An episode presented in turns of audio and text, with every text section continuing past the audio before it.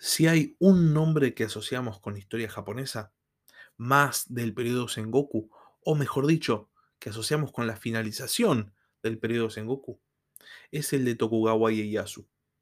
Ieyasu, que nace como hijo de un daimyo menor en una provincia relativamente baja importancia, que crece como vasallo de uno de los grandes contendientes y después se alía con otro, podría haber sido uno más de la enorme lista de señores de la guerra japoneses del periodo Sengoku si no fuese por su increíble astucia política.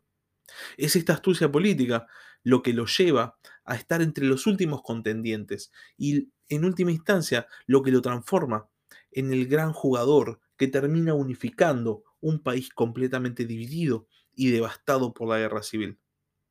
Hoy vamos a ver la historia del primer shogun del periodo Edo. Sean bienvenidos a la Barba Roja de Barba Roja, un espacio para hablar sobre curiosidades de la historia.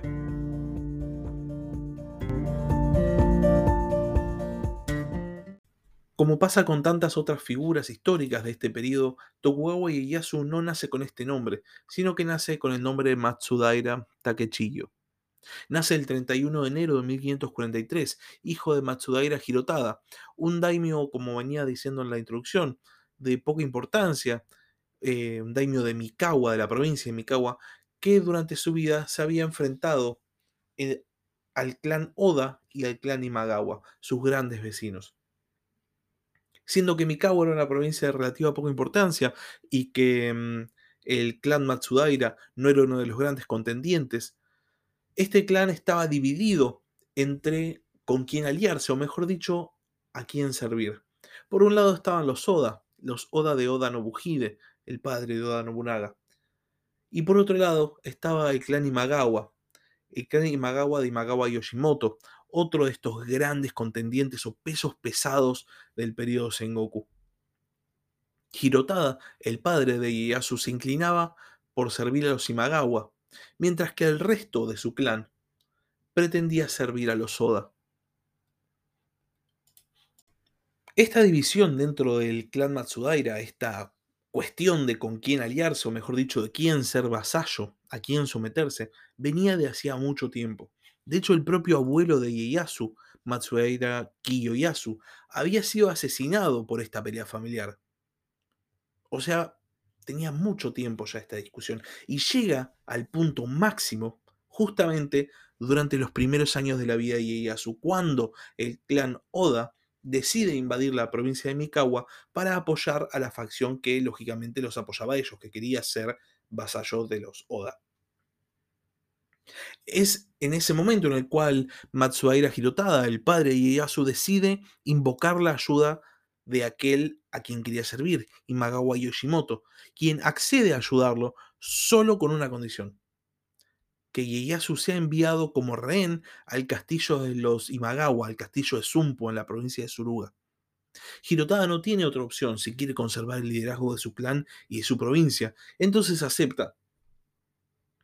Oda Nobuhide, el líder del clan Oda, se entera de este arreglo y decide interceptar la comitiva que llevaba Ieyasu a Sumpu y secuestrarlo. Cuando lo secuestra, amenaza a Hirotada con matarlo, con matar a su hijo. Y Hirotada dice que, bueno, mátalo, porque el sacrificio de su hijo le demostraría a todo el mundo la seriedad de su pacto con los Imagawa. Nobuhide, en una actitud bastante extraña para la época realmente, decide no matarlo, pero se lo lleva de rehén y lo mantiene como rehén en el templo de Honshoshi, en Nagoya.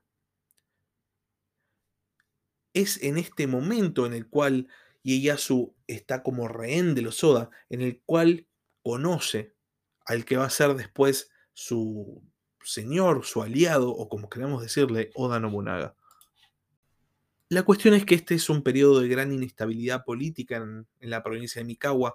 Hay toda serie de conflictos internos y pese a los arreglos, pese a los pactos que había realizado Matsuaira Hirotada con el clan Imagawa, va a morir asesinado a manos de sus propios vasallos, que habían sido sobornados por el clan Oda. Esto significaba una victoria política enorme para Oda Nobuhide, pero el tema es que no llega a cosechar los frutos de esta victoria porque al poco tiempo también fallece. Como sabemos por el capítulo de Nobunaga, el heredero de Nobuhide no estaba dispuesto, aunque sea en un primer momento, a asumir las labores que tendría que haber asumido, y esto generó un vacío de poder y una nueva inestabilidad en una provincia vecina a Mikawa. Es un periodo complicado, que es aprovechado por los jugadores fuertes que quedaron, entre ellos Imagawa Yoshimoto, para aumentar su poder. Justamente en el año 1551, un ejército de los Imagawa asedia un castillo de los Oda. El asedio es levantado gracias a negociaciones en las que participa Oda Nobunaga, pero justo en este castillo se encontraba Ieyasu como rehén. Invocando el pacto que había firmado Matsuaira Hirotada, Ieyasu es enviado ahora sí, efectivamente, como rehén a Sumpu. Y ahí va a pasar los siguientes años. Pese a ser un rehén en Sumpu, Ieyasu realmente tiene unos, una estadía muy cómoda. Los Imagawa lo tratan muy bien, no tiene ninguna necesidad. Imagawa Yoshimoto, invocando el tratado que había firmado eh, Matsuaira Hirotada, el padre de Ieyasu, pretendía que el clan Matsuaira siguiera siendo vasallo de los Imagawa y estaba preparando al joven Ieyasu para que fuese el líder del clan como vasallo directo suyo. Por este motivo le permiten visitar Okazaki, la residencia del clan Matsuaira y donde estaba enterrado su padre. También van a permitir que, los vasallos del clan Matsuaira le presenten tributo justamente a Ieyasu. Y a tal punto llega el compromiso de, de Yoshimoto con Ieyasu que hasta va a presidir la ceremonia de mayoría de edad de Ieyasu. En el año 1557 se casa con su primera esposa, Tsukiyama, pariente justamente de Imagawa Yoshimoto. Yoshimoto quería establecer lazos entre el clan Matsuaira y el Imagawa para cimentar la relación de vasallaje. Al año siguiente nace Matsuaira Nobuyasu, el hijo, el primer hijo de Ieyasu. Y es en este momento cuando Imagawa Yoshimoto le permite volver a la provincia de Mikawa y le encarga atacar a los Oda. Todo parecía marchar a la perfección para Imagawa Yoshimoto. Tenía un vasallo que prácticamente había criado como líder del clan Matsudaira Mikawa, estaba encarando una nueva guerra y era uno de los jugadores que pisaba más fuerte en el periodo Sengoku. El problema es que del otro lado estaba Oda Nobunaga y como ya hablamos justamente en el capítulo de Nobunaga, las fuerzas de los Oda derrotan estrepitosamente a las fuerzas de los Imagawa en la batalla de Okehazama, donde Yoshimoto muere. Mientras la batalla de Okehazama ocurría, el ataque sorpresa de Oda Nobunaga, Ieyasu se encontraba comandando un ejército que tenía el objetivo de tomar el castillo de Marune. Por ende, no estuvo en el desastre de las fuerzas de los Imagawa. Ieyasu se entera rápidamente que Yoshimoto murió, y con Yoshimoto muerto, Ieyasu aprovecha la oportunidad y dirige a sus hombres al castillo de Okazaki, a reclamar su hogar ancestral, a reclamar las tierras del clan Matsudaira, que estaba abandonado. Consigue, obviamente, ocuparlo y proclama su independencia. Después de esta acción, se alía con Oda Nobunaga. Y acá empieza una historia compartida entre Nobunaga, Toyotomi Hideyoshi y Tokugawa Ieyasu, porque como sabemos, estos son los tres grandes protagonistas de, de la unificación japonesa. En el año 1561 Ieyasu pone fin formalmente a su alianza con los Imagawa y decide atacarlos. Ya había hecho arreglos con el clan Oda, ya estaban básicamente aliados, pero este es el año en el cual se finaliza la alianza con los Imagawa de manera formal. Decide atacar la fortaleza de Kaminogo, y para hacer esto se vale de los servicios de una de las grandes y más misteriosas figuras de la historia japonesa, Hattori Hanzo. Si el nombre Hattori Hanzo les suena, es porque tal vez vieron Kill Bill, es el fabricante de espadas, o porque jugaron Overwatch y conocen a Shimada Hanzo, el arquero de Overwatch. Bueno, obviamente estos dos personajes toman su nombre como referencia de esta figura histórica japonesa. Hattori Hanzo era un líder ninja y por ende había ninjas que estaban eh, prestando sus servicios a Ieyasu. Hanzo ataca de noche, prende fuego el castillo y consigue capturar a dos hijos del líder de ese castillo o de quien tenía justamente la posesión de ese castillo. Esto era muy importante, porque los Imagawa tenían de rehenes a la esposa y al hijo de Ieyasu. Es gracias a esta acción de Hattori Hanzo que Ieyasu puede intercambiar rehenes y puede recuperar a su esposa y a su hijo. Y ahora sí, ya siendo independiente, teniendo alianzas propias y habiendo consolidado su, el dominio que sea sobre su clan, Ieyasu pasa los siguientes años consolidando su dominio sobre la provincia de Mikawa, que se encontraba, como pasa con otras provincias de este momento, sobre todo cuando hay una especie de crisis de sucesión o hay sucesos políticos de por medio, se encontraba hecho un caos. En Mikawa tenían especial eh, presencia los Iko-Iki, estos, eh, ¿cómo podríamos decirlo? Hermanos libres y asociados, esta especie de facción que luchaba contra el dominio de los daimios y el dominio de los samuráis. Y Ieyasu pasa bastante tiempo combatiéndolos hasta que por, fin los derrota en el año 1564 en la batalla de Batogahara.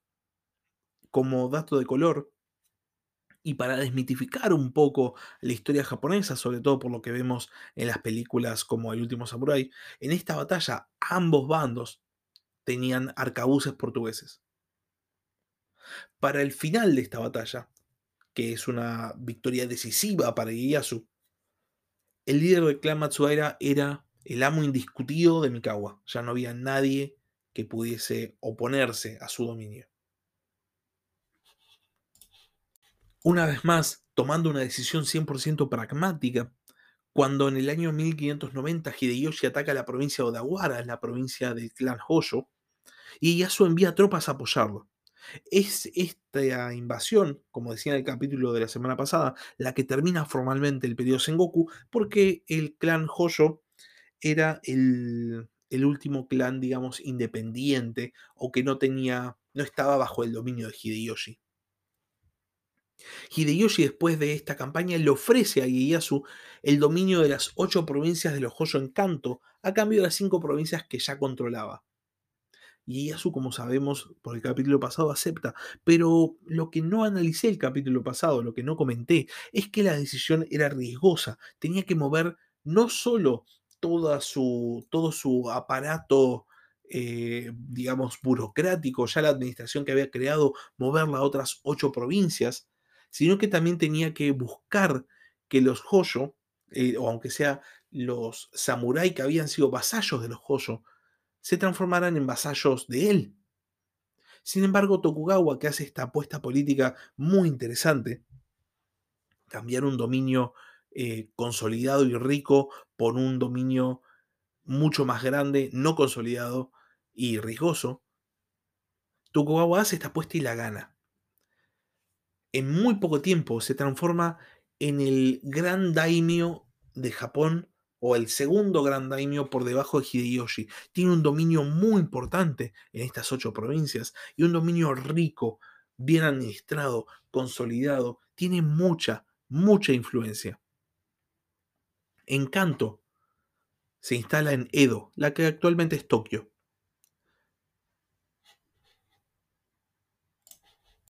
Es en este momento y después de, esta, eh, de este intercambio de tierras que el destino de Tokugawa Ieyasu empieza a verse con un poco más de claridad. La apuesta había surtido efecto, había ganado la apuesta, y Tokugawa Ieyasu ahora era segundo solamente después de Toyotomi Hideyoshi. Era la segunda figura política más influyente del Japón de este momento. Y de vuelta, Ieyasu era un tipo muy pragmático. Y este pragmatismo lo llevó a aprovechar los errores de sus enemigos o los errores de sus contrincantes para acrecentar su poder. Y Ieyasu no participa de la invasión a Corea de Hideyoshi. No hay fuerzas de los Tokugawa que invadan ese país. Por ende, cuando las fuerzas japonesas no consiguen el éxito y se ven mermadas, las fuerzas de los Tokugawa no sufren ninguna baja. Tokugawa ganaba más influencia a medida que sus contrincantes se equivocaban.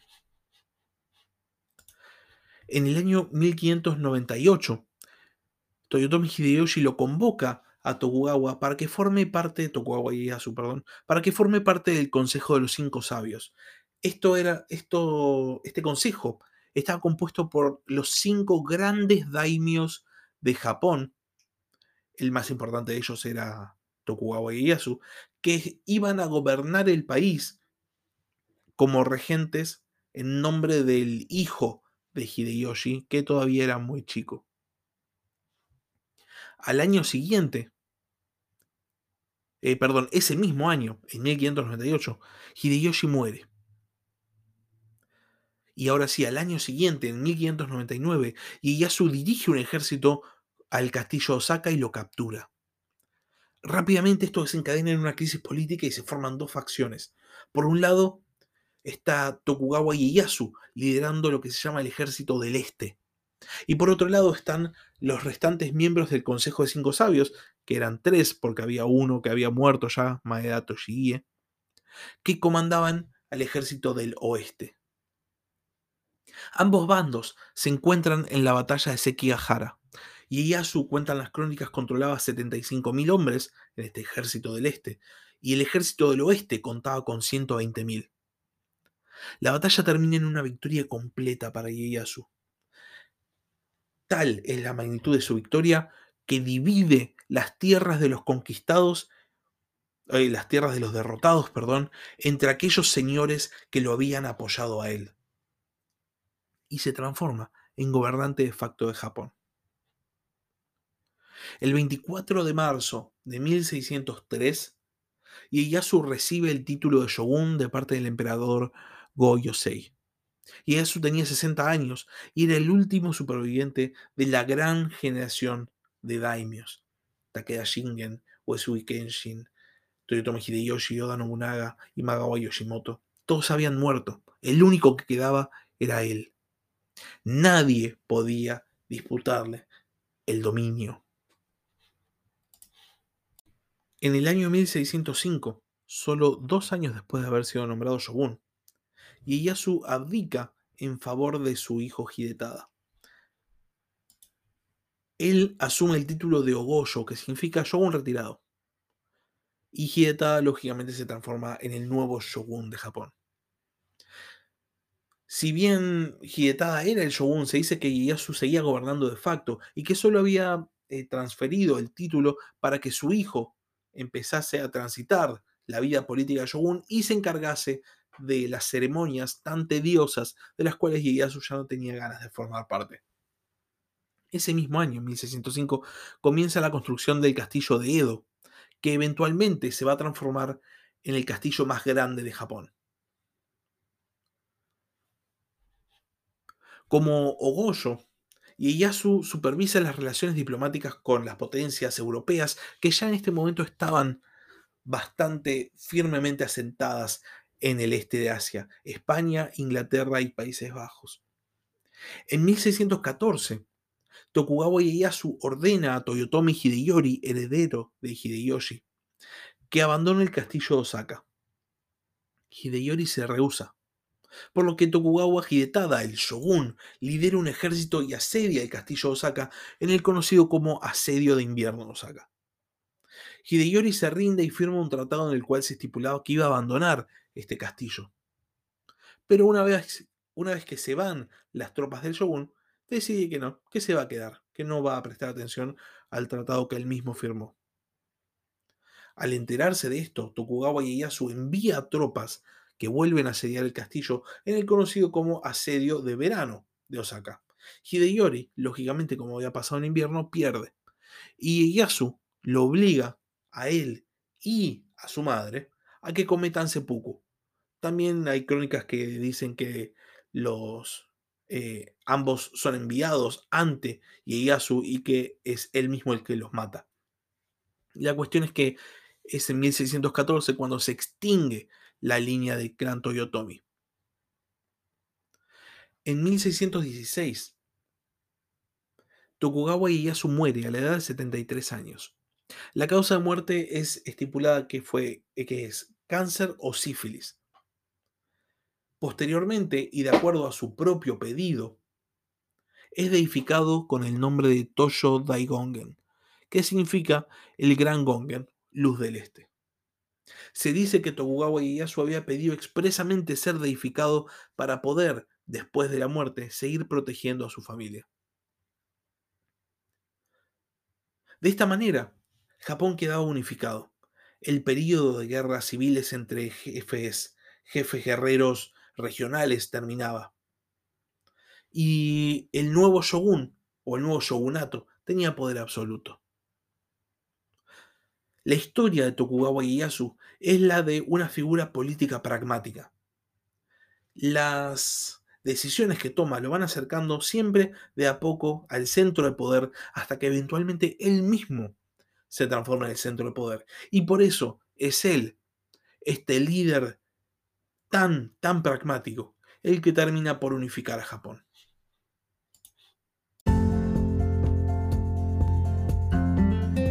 Gracias por escuchar La Barba Roja de Barba Roja. Si tienes algún comentario, si tienes alguna pregunta o simplemente tenés algo para decir, podés escribir un comentario en YouTube o bien podés mandar un mail a labarbarroja de barbarroja.gmail.com. Hasta la próxima.